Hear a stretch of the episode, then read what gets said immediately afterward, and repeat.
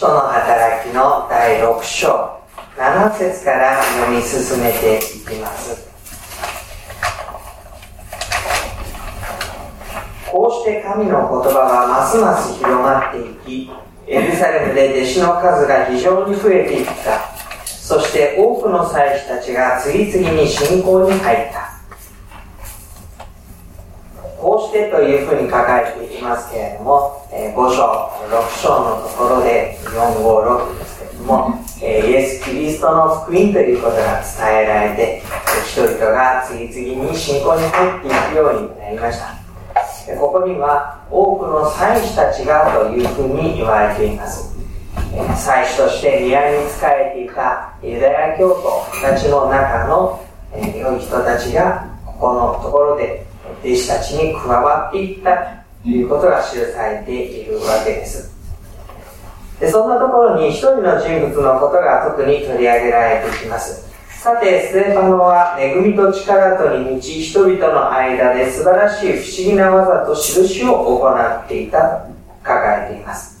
このステパノは6章の前半のところで知恵と御霊とに満ちた評判の良い人たち7人を選びなさい言われたうちの一人になります。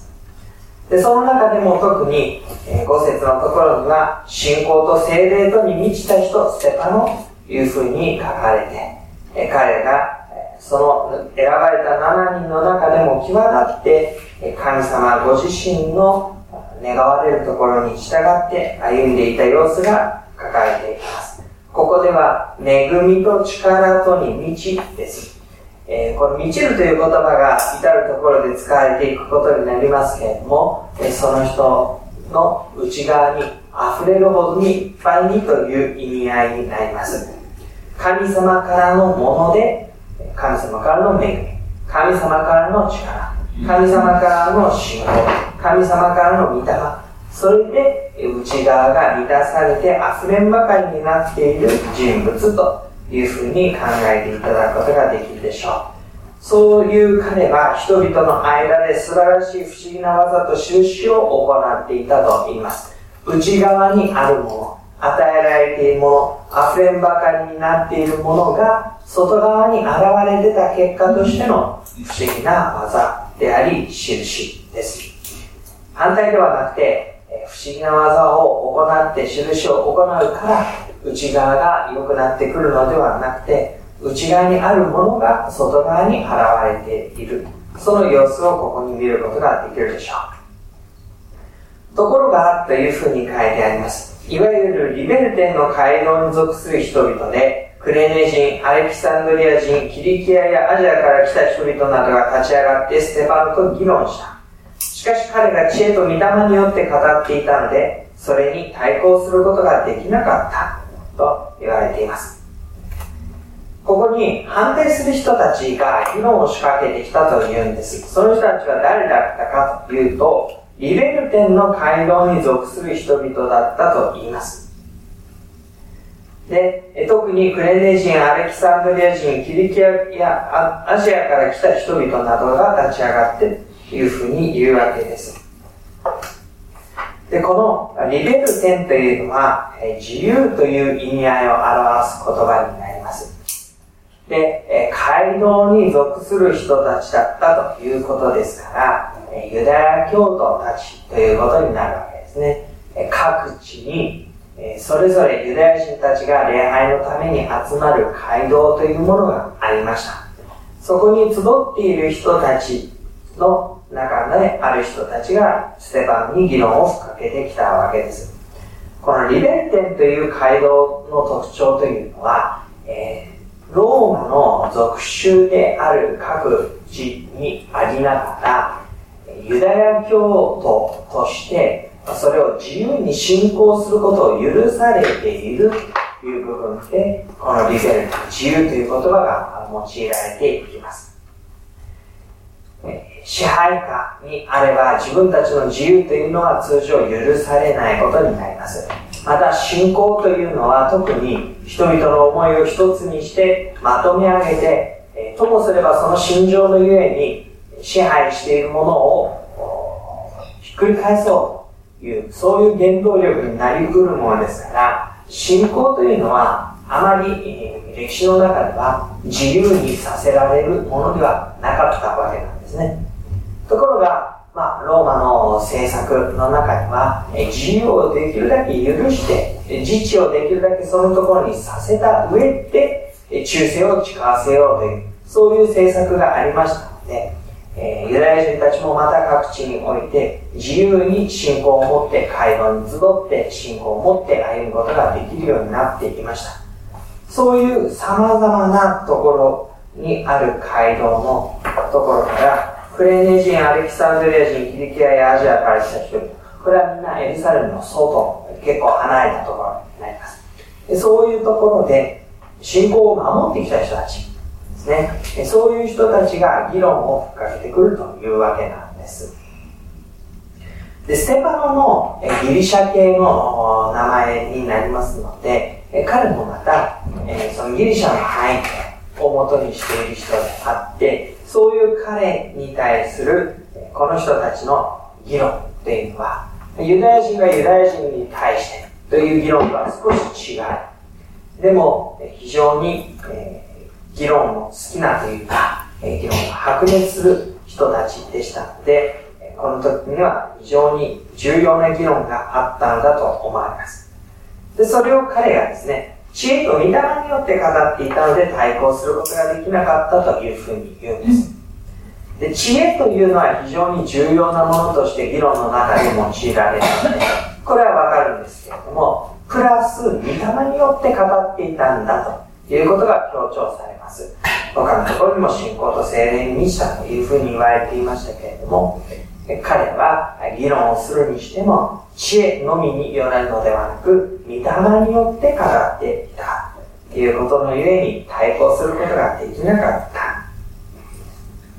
それでですね、彼らは自分たちの策略の中で知恵と御霊に対抗するために違うことを用いてやろうとします。それは人々の力になります。11節彼らはある人々をそそのかし、私たちは彼がモーセと神とを汚す言葉を語るのを聞いたと言わせた。また民衆と長老たちと立法学者たちを先導し、彼を襲って捕らえ議会に引っ張っていった。って言うんですね。でこのところで彼らは、数、人の数によってということをしようとします。人の数によって、その力を振るい、彼が一人ですから、その彼を無理やり捉えていって議会に引っ張り出す。そして尋問をするという、そういうことをするわけですね。彼が知恵と御霊によっていったときに彼は人の知恵と言葉、えー、力ですね、人数の多さによって彼を捉えていきます。そしてこういうふうに言わせたわけです。この人はこの聖なるところと立法とに逆らう言葉を語るのをやめません。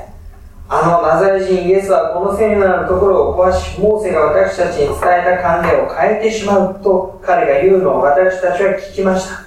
議会で席についていた人々は皆ステパノに目を注いだ。すると彼の顔は見つかりの顔のように見えた。偽りの証人たちは、ステパノがしていることをこういうふうに言ったんですね。聖なるところと立法に逆らう言葉を語っている。で、そのことを語るのをやめない。イエス・キリストというお方が何をしようとしていたかというと、この聖なるところを壊し、モーセの慣例を変えてしまう人物だ。そのメッセージを彼は語り続けてやめないのだというわけです。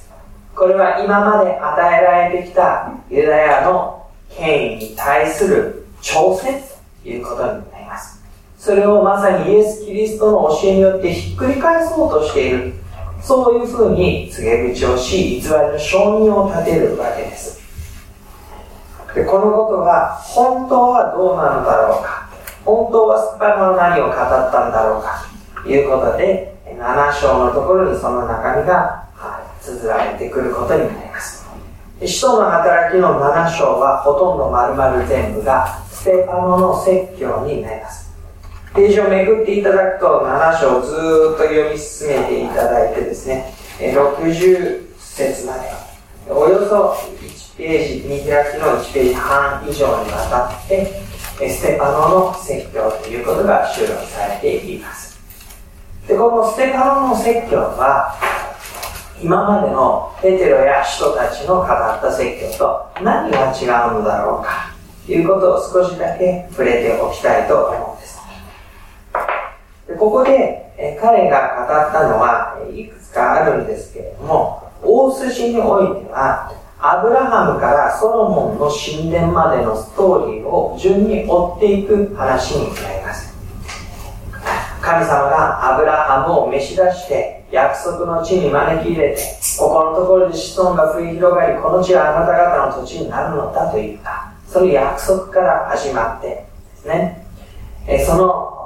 歩みの中で十二部族にのもとになる兄弟たちが生まれてくる。そしてヨセフが妬みの家に売り飛ばされてしまう。エジプトに行って彼がそれでも大臣になる。そのもとにヤコブの一族が飢饉を避けて移り住むようになる。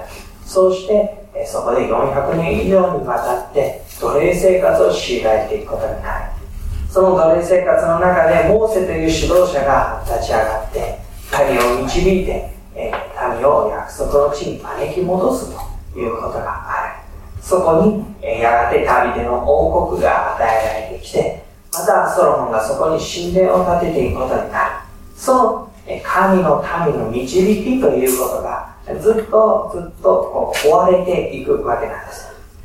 で、それを追いながら、ステパノはいくつかのことを強調しているんですね。それは何かというと、その神の民の歩みはいつも、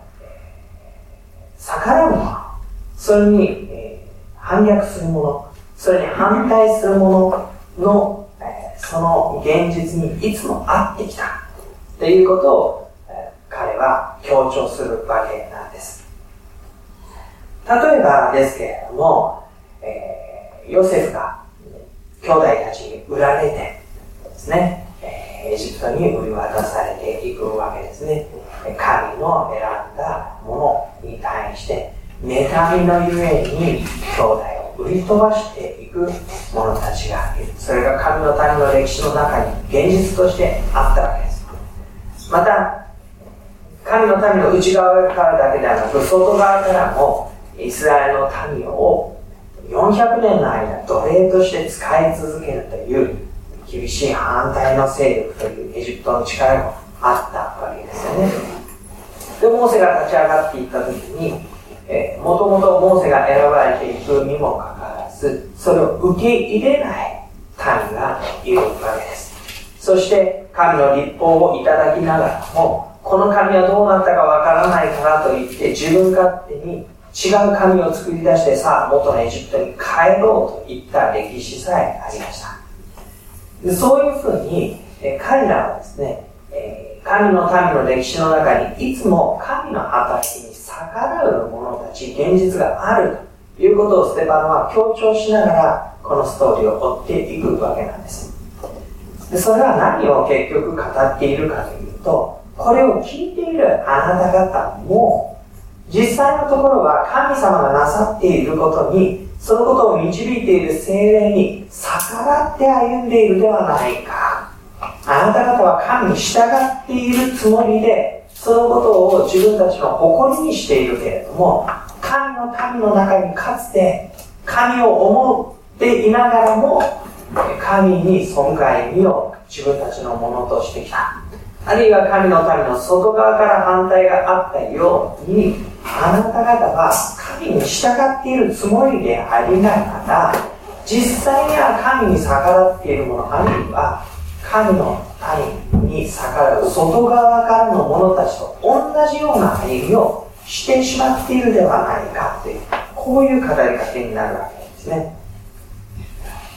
で、えー、そのことは結局のところ、預言者たちを受け入れなかった神の民というところで、えー、最終的にフォーカスされてくるわけです。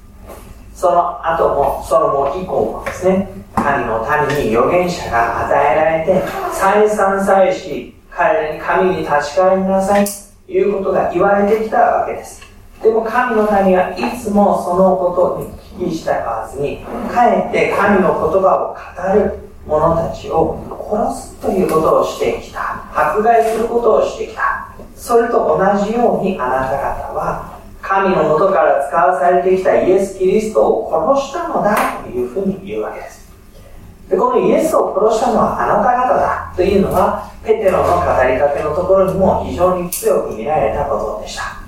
神がこのようにお使わしになったイエス・キリストをあなた方は十字架に捨てたのだ。いうことが言われていましたよね。だから神に立ち返りなさい。ということが言われてきました。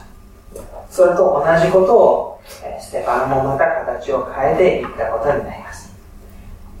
そしてですねソロモンの神殿が与えられたんだけれどもソロモンの神殿で神はそんなところにはお住みにならないということが最後に強調されて終わることになります。確かに神を思う熱心がソロモンゆえに神殿を建てさせたんです。そしてそのところに神を宿ってくださいとソロモンは祈って神の臨在をそこに満ちたんです。でもその宮があるからといって民の歩みが全て順調に導かれていくことには残念ながらならなかった。民はそれでも神に背き宮にある歩みを放棄しその歩みをないがしろにしていったゆえに敵国に捕らえられたり補修の浮き目にあったり宮は崩されて跡形もなくなったりそういうことで、宮と宮に与えられてきた立法というものを中心とした歩みは、彼らの歩みを立て上げることをしなかったわけですね。で、このところで、えー、このステパノが捉えられ、訴えられている時代というのは、まだ神殿が再建されきってない、エルサレムの、えー、神殿というのが出来上がっていない時になります。ので、そういう意味ではその間に道半ば神殿があろうとも立法があろうとも彼らの歩みは本当に全く神のものとはなっていないではないかということをステパノは指摘するわけです。この3つのメッセージですね。7章のところずっと読み進めていただいて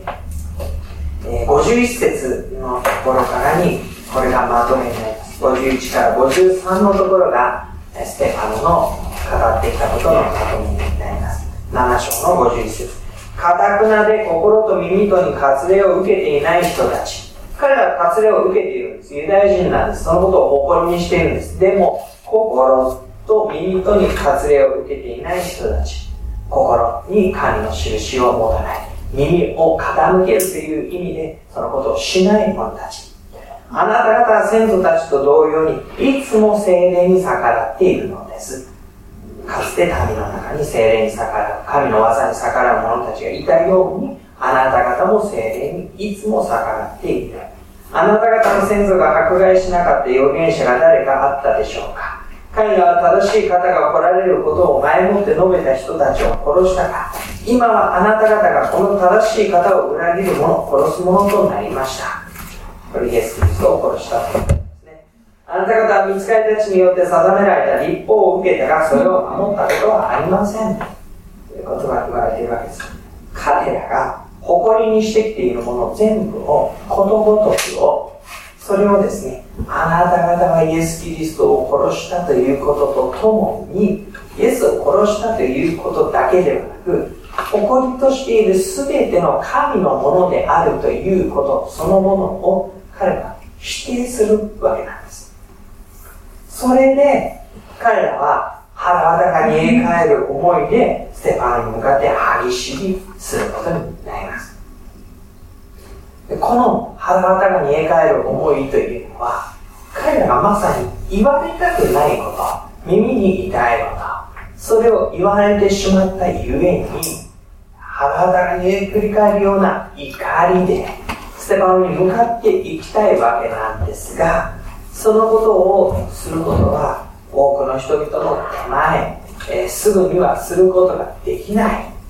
すぐに反応してステパノをどうにかしたいと思いながらしかしそのことをすぐにはすることができない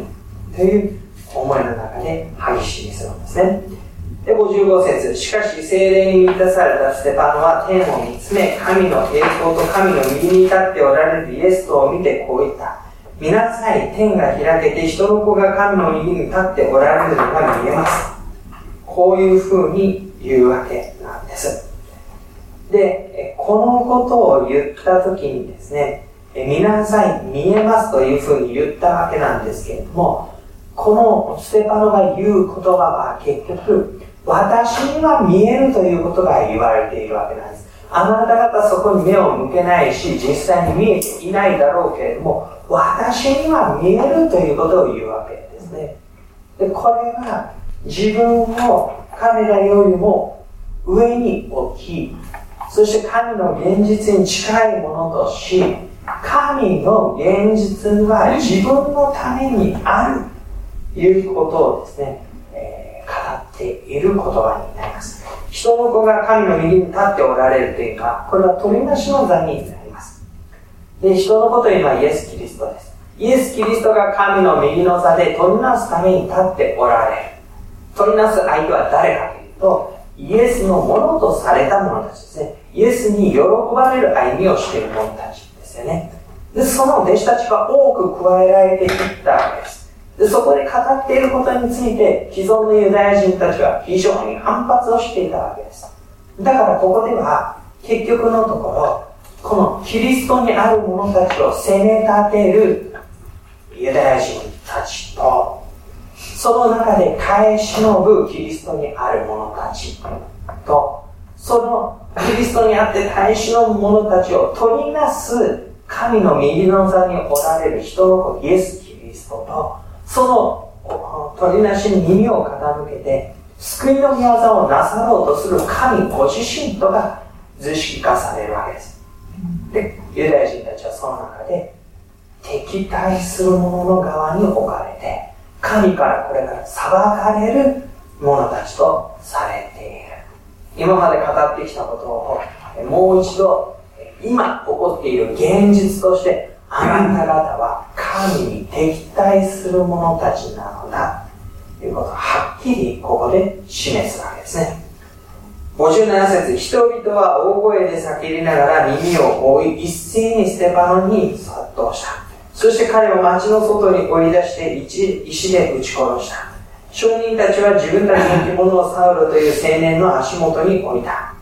こうして彼らがステパノに石を投げつけていると、ステパノは主を呼んでこう言った。主イエスよ、私の霊をお受けください。そしてひざまずいて大声でこう叫んだ。主よ、この罪を彼らに負わせないでください。こう言って眠りについた。人々はステパノに殺到し、彼を引きずり出して町の外で石打ちにします。そしてこれは本来は許されないことでした。ローマの権威の中にあますね。この石打ち刑というのは、そう簡単にたやすくなされてはならないことでしたから、この速やかにすぐに勢いに任せてこういうことが起こるということは本来なされるべきではなかったんですね。でもここにサウロという青年の足元にこれを置いてというふうに言ったときに、まあ、ある意味、このサウロをはじめとする指導者たちの承認のもとで、ステパノは石打ちにされていったということになります。正式なプロセスは踏まなかったんだけれども、それを良しとした人々がいて、このことは実際に起こってしまったということです。その中でステパノは、主イエスよ私の霊をお受けください。この罪を彼らに負わせないでくださいと言って息を引き取ります。そしてこの言葉は十字架に死なれたイエス・キリストのその言葉を彷彿させる言葉になっています。主よ我が霊を見てに委ねます。父を彼らを許しください。彼らは何をしているのかわからないのです。その十字架に死なれたイエス・キリストと同じ言葉を持ってステパノが石打ちにされて命を落としていきます。彼が自分の死を十字架のイエス・キリストの死となぞらえていくわけなんです。確かにこれは殉教の死でした。そのことによって命が絶たれてしまい、彼のなきそうとしたことは志半ばになって終わっていきます。それは人々が見たイエス・キリストの十字架と同じでした。しかし、イエス・キリストは十字架につけられた後、墓に葬られ、復活し、その姿を弟子たちに表され、天に上げられ、精霊を与えられて、弟子たちがその歩みを引き継いで、イエスの名によって、選挙の技を行っていきました。それと同じように、ステパノはここで死ぬわけですけれども、その死は眠りについたというふうに表現されます。もちろんこれは死を表す表現なんですけれども、息が絶えた、息を引き取った、えー、といういわゆる直接的な死を意味する言葉よりは眠りについたという形になります。この眠りについたというのは死を表しますけれども、同時に蘇り復活をイメージさせる言葉になります。眠っているのであって死んだのではない。えやがて蘇り目覚めるのだというふうに、えー、聖書の中で言われやすい表現ですね。で、え、その後どうなったのかと言いますと、一節の中ほどからエルサレムの教会に対する激しい迫害が起こり、人たち以外の者は皆ユダヤとサマリアの諸地方に散らされた。経験な人たちはステパノを葬り彼のために非常に悲しんだ。4節他方散らされた人たちは御言葉を述べながら巡り歩いた。散らされた人たちというのは迫害によってエルサレムから出て行かざるを得なかった人たちのことを指しています。グループは解散させられるようにして点でちりちりバラバラにそれぞれのところに歩まなければならなくなりました。その時に彼らは、もうこんなことならばイエスの名によって語るのはやめた。こんなことはすまい。こうしたなことをしていたら私たちもまたステパノと同じようになってしまう。とは考えなかったわけなんですね。彼らはこのことにますます力を得て、そして巡り歩くところで、御言葉を述べながらこれを伝えていった。このことによって、精霊があなた方に臨むときに、エルサレムからユダヤ、サマリアおよび地の果てにまでというふうに言われたそのことが、ここで散らされた人たち、ユダヤとサマリアの頂上に散らされた人たち、御言葉を述べながら巡り歩いていくということが実現していくことになるわけ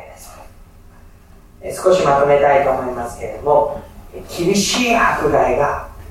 イエス・キリストの弟子たちのもとに訪れてきまし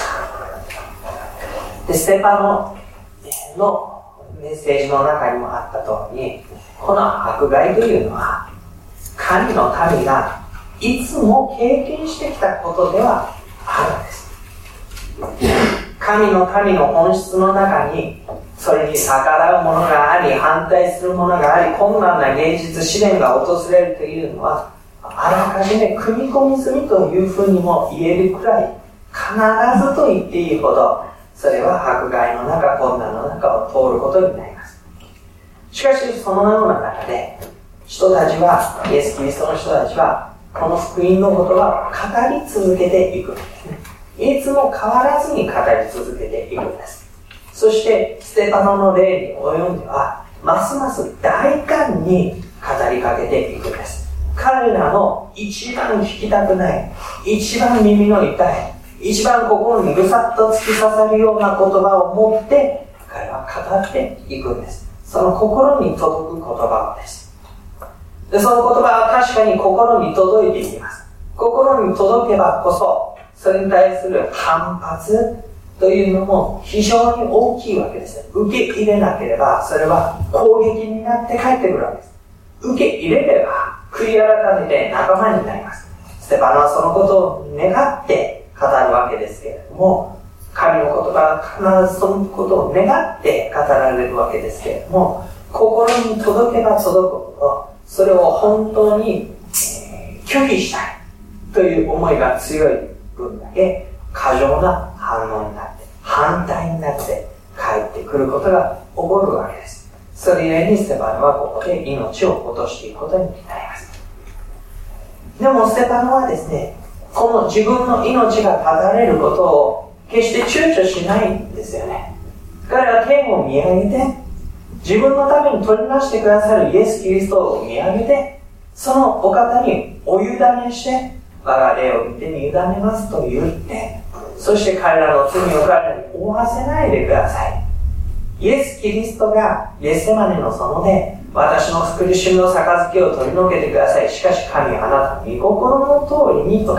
祈られて十字架に進んだのと同じようにステパノは天を見上げて自分たちを取りなすイエス・キリストにお任せしてイエス・キリストが死なれた十字架と同じ殉教の死を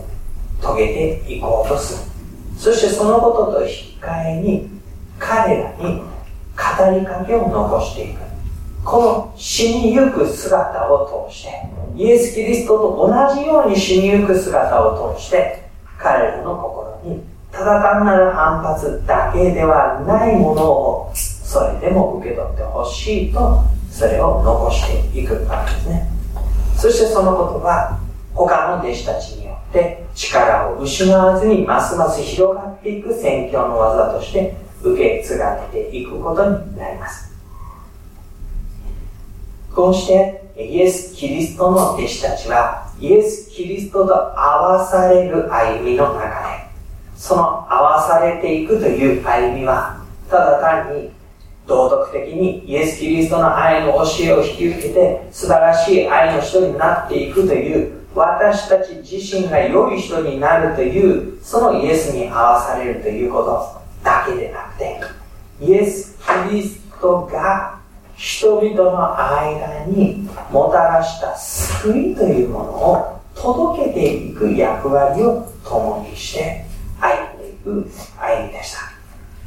そのイエスの救いを届けていくという歩みの中には残念ながらというか、まあ、神のためにしてみればごく自然なこととしてというかいつも起こりうるべくしてこる迫害や反対があってそのことの中でなおイエスに合わされ続けて語られ続けていてそして民もそのようにイエス・キリストのものとして歩ませる内なる精霊の力が彼らに働き続けて宣教の技が広がっていったということを御霊はそのようにして彼らをキリストの証人にしていきました。キリストの証人になるということはただ単にイエス・キリストの証言をするということ以上に我が身をもってイエス・キリストと同じように歩むその姿が彼らに対する語りかけになっていくということでもありました。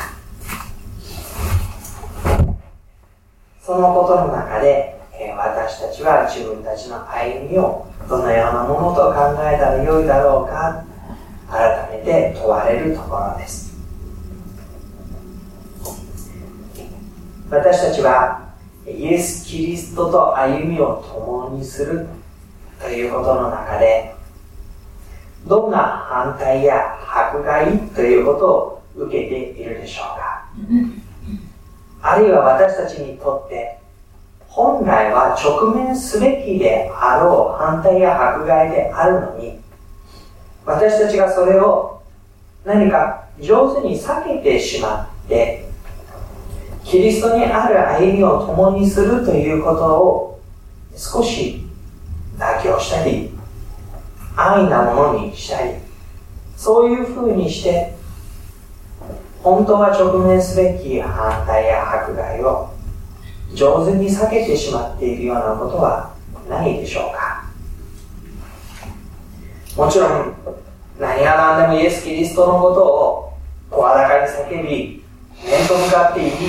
そのことによって人々の品縮を買って歩むべきだというふうに言っているのではありません。私たちはもちろん相手が受け入れやすいようにこのことを語っていく必要がしかし、ステパノは確かに彼らに、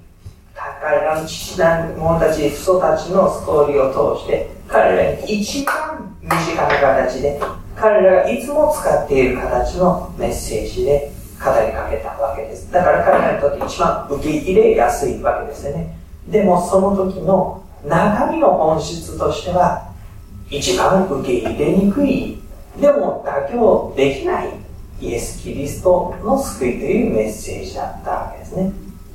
このことを私たちは自分の歩みの中でどう形にするんだろうかということは、え問われたいと思うんです。ある時私たちは人から受け入れられないということがあると思います。でその受け入れられないということの理由の本質が彼がイエス・キリストを受け入れないからという場合にはそれは甘んじる必要がある。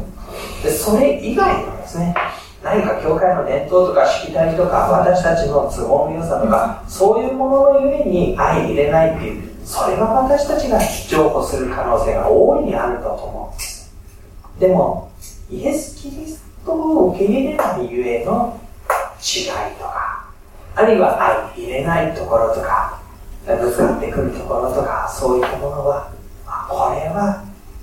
起こってきた時には妥協することはやっぱりできない。妥協できないからどうするかという部分についてはそれはまた私たちは考えなければいけないことですけれども本質的なそこの部分を私たちが決してないがしろにしたりまた安易な妥協したりすることはないのだということを覚えておきたいと思います。そしてそれはいつも迫害反対に遭ってきた神の民と言いましたけれどもその神を第一にしようとした結果のゆえなんですよね。いつも妥協してくればそんな反対ばっかりに遭ってくることはやっぱりなかったんです。でも決してここだけは妥協できないというところがあったゆえに一筋縄ではいかない歩みを神の民はしてこざるを得なかった。そしてそれは私たちの歩みの本質にもまた共通のところとしてあることになります。そのことを覚えて自分の歩みの中でどういう意味を持っているのかどの人とのどの関係の中でどの事柄がそれに当たるのかなこのことをしばらく考えてみていただきたいと思います黙祷をして、カイの前に私たちの歩みを差し出して歩きましょう。